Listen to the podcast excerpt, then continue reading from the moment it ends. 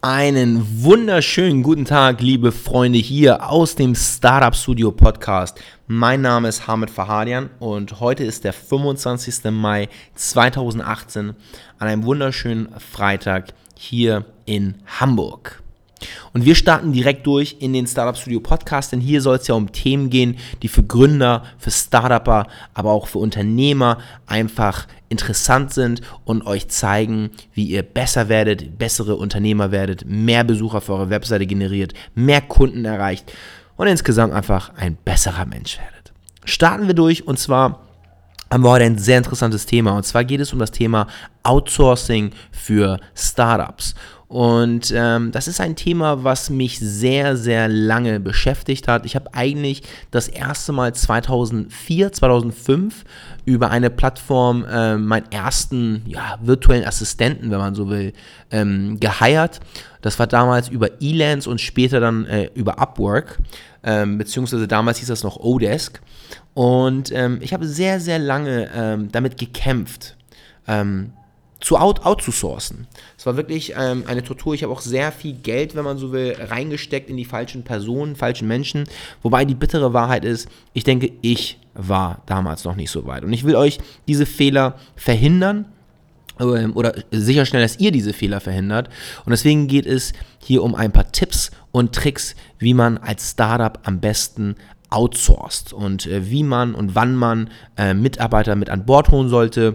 Ähm, ich, ich, ich, rede jetzt auch äh, in dem weiteren Kontext natürlich über Mitarbeiter, aber dass, dass dieselben Gesetze, wenn man so will, gelten auch für die Freelancer und die Selbstständigen und die Webworker und ähm, alle anderen, die irgendwie Web-Professionals sind, mit denen man dann irgendwie online arbeitet.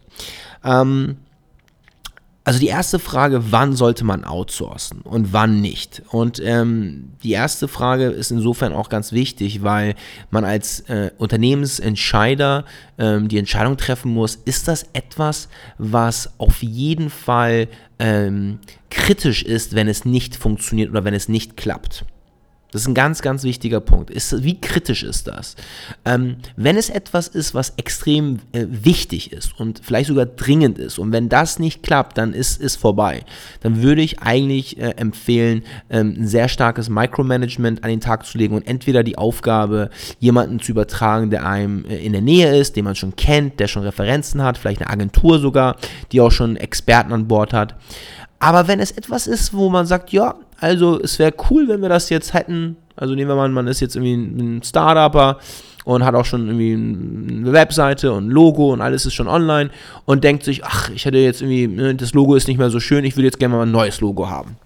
Da macht es natürlich Sinn, mal einen Designer aus, aus, aus den Philippinen oder aus Indien oder wo auch immer zu äh, finden online und dann sagt man, hey, hier ist ein Festpreis oder pro Stunde und jetzt mach du das mal und wenn das Ding schief geht, dann ist nichts gebrochen, ist nichts Schlimmes passiert. Also kritische Aufgaben entweder selber durchführen ähm, und ich erinnere mich, ich hatte einmal selber die Situation, wo ich ganz dringend für eine Bewerbung für ein Startup-Event ein Logo machen musste und ich bin überhaupt kein guter Designer oder zumindest war ich das damals nicht und ich habe mit Paint damals, mit Microsoft Paint äh, innerhalb von 15 Minuten was zusammengezaubert und das kam so gut an. Und ähm, äh, eigentlich, und das Wertvolle war, das waren meine Ideen, das war meine, mein, mein, mein Talent, das da ein, reinfloss. Und nicht, weil es so schön aussah, sondern die, die Idee, die dahinter war, die war wertvoll. Und das konnte ein anderer einfach nicht machen wohingegen jetzt mittlerweile ähm, viele Dinge, die ich jetzt in der Firma umsetze, ähm, stammen eigentlich gar nicht mehr von mir. Ich habe ähm, Virtual Assistants jetzt, die, ähm, und an der Stelle schöne Grüße an Jill, die auch diesen Podcast zum Beispiel vorbereitet und äh, die auch das Ganze dann transkribieren lässt, die dann auch noch weitere Prozesse aufgebaut hat und dann schlussendlich dafür sorgt, dass dieser Podcast online kommt und äh, natürlich auch nochmal als transkriptierte Version und es ist 21 Uhr an einem Freitagabend, das möchte ich hier an der Stelle auch nochmal ausdrücklich erwähnen, ähm, die aber dann dafür sorgt, dass dieser Podcast schlussendlich online kommt und als Blogpost erscheint und dann im dritten Schritt auch noch per E-Mail an alle E-Mail-Abonnenten verteilt wird. Also das ist etwas, was wir Schritt für Schritt aufgebaut haben Und ähm, das sind jetzt Prozesse, die sich über die Zeit ergeben. Aber wenn das eine kritische Aufgabe ist, bloß nicht in die Situation kommen, dass man dann jemanden einstellt, oder einstellt schon ein hartes Wort, aber jemanden online beauftragt und dann es zum Konflikt kommt. Und die hatte ich auch. Ich hatte auch Konflikte mit Freelancern, die, äh, wo ich einfach hohe, zu hohe Erwartungen hatte. Die konnten diese Erwartungen nicht erfüllen und dann gab es Komplikationen. Ähm, ich habe aber tatsächlich von 2008 bis 2000 16 würde ich sagen, fast ausschließlich mit einem Remote-Team gearbeitet. Und da äh, gibt es natürlich auch eigene Gesetze, eigene Anforderungen, die man äh, erfüllen muss. Sowohl als Arbeitgeber, aber auch als Freelancer. Und ähm, da sind wir jetzt auch bei dem nächsten Thema, nämlich wie motiviert man, äh, wenn man denn Leute äh, oder Freelancer über äh, Outsourcing-Plattformen gefunden hat, wie motiviert man diese? Und ich glaube, es gibt nichts Wichtigeres, als dass man ähm, eine offene Unternehmenskommunikation ähm, schafft, dass man diese Person wirklich an die Hand nimmt und denen auch deutlich macht, äh, wer man ist, äh, warum diese Aufgabe für einen wichtig ist, wo sie schlussendlich eingebaut wird oder eingesetzt wird und ähm, ja, so im, in einer kurzen Kommunikation vielleicht auch. Ähm, und da empfiehlt es sich natürlich, einen Skype-Call zu haben und nicht nur die ganze Zeit zu chatten oder nur E-Mails hin und her zu schreiben, sondern einfach mal den Hörer in die Hand zu nehmen, anzurufen ähm, oder halt eben im besten Fall sogar einen Videocall zu machen. Das ist ja heutzutage mit WhatsApp und Skype und allem möglichen und FaceTime wohlgemerkt überhaupt kein Problem ähm, egal wo die Person sitzt. Das gibt einem ein ganz, ganz gutes Gefühl, um auch zu verstehen, wer die Person hinter diesem Usernamen ist. Äh, und ähm, vor allem gibt es die Möglichkeit, dass man selber sich einmal zeigt und deutlich macht, ähm, worauf man am meisten achtet. Und ähm, wie man diese Person motiviert, wie gesagt, einmal der, der große Einblick. Das zweite ist, dass man ganz klar definiert, was geliefert werden soll. Ähm, das ist eine Sache, die viele irgendwie falsch machen oder ich sehe das auch bei einigen von unseren Kunden, wo ich die dann natürlich dann an die Hand nehme und sage, ja, wir hätten gerne eine Webseite. Ähm, und ähm, was kostet eine Webseite? Das ist die beste Frage. Ähm, das ist so, als wenn man sagt, ja, ähm, was kostet ein Haus? Ähm, oder was kostet ein Auto? Ähm, es kommt immer darauf an, welches Auto. Und das übrigens, beim Auto kann ich sagen, gut, wir haben hier C-Klasse, Mercedes-Benz, das liegt in der Preisklasse. Ähm, aber das ist so, als wenn ich sage, ja, was kostet ein, was kostet ein 3 Minuten Song? Ne? Es kann sein, dass es irgendwas von Michael Jackson ist und das Ding ist Millionen wert. Es kann aber auch sein, dass es irgendwas ist, was, was einer hier einfach so zusammengesungen hat und äh, das kauft nicht mal einer für 2 Euro. Ne? Also deswegen, es kommt immer darauf an, wie viel, wie viel, was erwartet man, was soll da, dahinter stehen und ob das jetzt eine Webseite ist oder ein Logo ist oder eine Landingpage ist oder ein Linkaufbau ist oder ein Artikel ist oder was auch immer, ein Online-Shop, Zahlungssysteme. Ähm, man muss wirklich ganz, ganz klar kommunizieren und am besten diesen Teil, also gerade wenn es darum geht, auch technische äh, Dinge, also digitale Lösungen umzusetzen oder zum Beispiel im besten Fall sogar Entwicklung, also Webseitenentwicklung, ne? also Plugin-Entwicklung zum Beispiel ähm, dass man da eine ganz ähm, saubere Dokumentation hat vorher, ähm, also im Fachjargon dann auch äh, Technical Requirement Sheet genannt, dass man bis ins letzte Detail definiert, welche Funktion soll da drin sein, was soll sie tun können ähm, und dann kann man natürlich auch ähm, ja, solche Projekte outsourcen. Ähm, wobei ich auch da die Erfahrung gemacht habe, wenn man nicht selber als Gründer drüber steht und das Ganze auch koordiniert, kontrolliert, äh, nicht micromanaged, ganz wichtig, ähm, aber, aber das Ganze sozusagen ja, führt, ne, im wahrsten Sinne des Wortes, ähm, dann kommt eigentlich nicht bei, äh, was Gutes bei raus. Ähm, es sei denn, die Person ist wirklich äh, ein Talent äh, sondergleichen und versteht auf Anhieb, was man will. Also da muss man wirklich aufpassen. Aber wenn man einen richtig guten Freelancer gefunden hat, dann äh, das ist die Erfahrung, die ich gemacht habe, dann kann man jahrelang davon profitieren. Also ich habe wirklich, ich habe Mitarbeiter oder Freelancer, mit denen ich arbeite, äh, die schon seit fünf Jahren mit mir an Bord sind äh, ich habe auch, ähm, also ich habe Leute, die, die einfach, wo ich immer wieder, äh, also zum Beispiel ein Programmierer, äh, immer wenn, wieder, wenn ich irgendwo nicht weiterkomme, dann, dann rufe ich ihn per Skype an und er hilft mir sofort. Und das ist halt einfach eine Beziehung, ähm, also was der Junge für mich alles gemacht hat und vor allem auch, wie wir schon, unter welchen Umständen wir schon alle zusammengearbeitet haben, äh, um 3 Uhr morgens an einem Wochenende, an einem Projekt und so weiter. Das äh, verbindet natürlich, ne? auch wenn wir uns noch nie gesehen haben und jetzt ganz konkret der Entwickler in, in der Ukraine sitzt. Ähm, entsteht da natürlich eine Freundschaft und das ist vielleicht auch der nächste Schritt.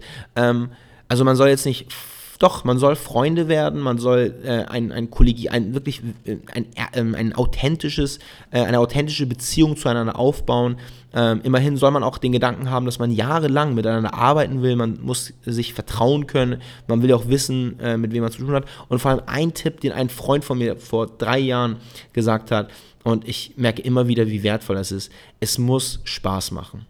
Es muss Spaß machen, mit der Person zu arbeiten. Man muss Lust drauf haben. Es muss, äh, es muss, es muss nicht lustig sein, aber man muss das Gefühl haben, dass die Person einen mag und man diese Person auch mag. Und selbst wenn man nicht miteinander arbeiten müsste, würde man sich zumindest bei einer dreistündigen Busfahrt irgendwo hin äh, nebeneinander setzen wollen und miteinander reden wollen. Also diese Art von Respekt oder Zuneigung sollte auf jeden Fall sein. Die, die, die entsteht mit der Zeit die entsteht auch durch Erfolge, die entsteht natürlich auch durch die Anerkennung von Erfolgen.